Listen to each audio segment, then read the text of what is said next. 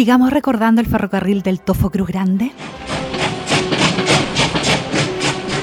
Los trenes que efectuaban el transporte del mineral eran arrastrados por poderosas locomotoras que llevaban acoplados a los ejes de sus ruedas cuatro motores generadores que permitían al tren cargado de mineral que bajaba hacia el puerto producir la corriente que necesitaba el tren vacío que subía desde Cruz Grande hacia el Tofo. Esta solución técnica permitía al proceso de transporte ferroviario autogenerar la energía necesaria para su operación. La velocidad que desarrollaban los trenes, tanto de subida como de bajada, era la misma y alcanzaba 20 kilómetros por hora. Así cada tren demoraba una hora 10 minutos en recorrer el trayecto entre el Tofo y Cruz Grande.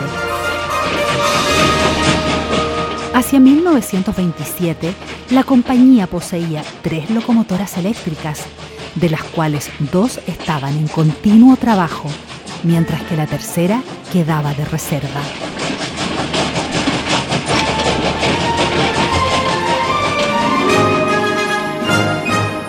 En la región donde todo comenzó, CMP y Mi Radio presentaron Memorias de Tierra Minera, una mirada a la minería regional, desde Domeico hasta hoy.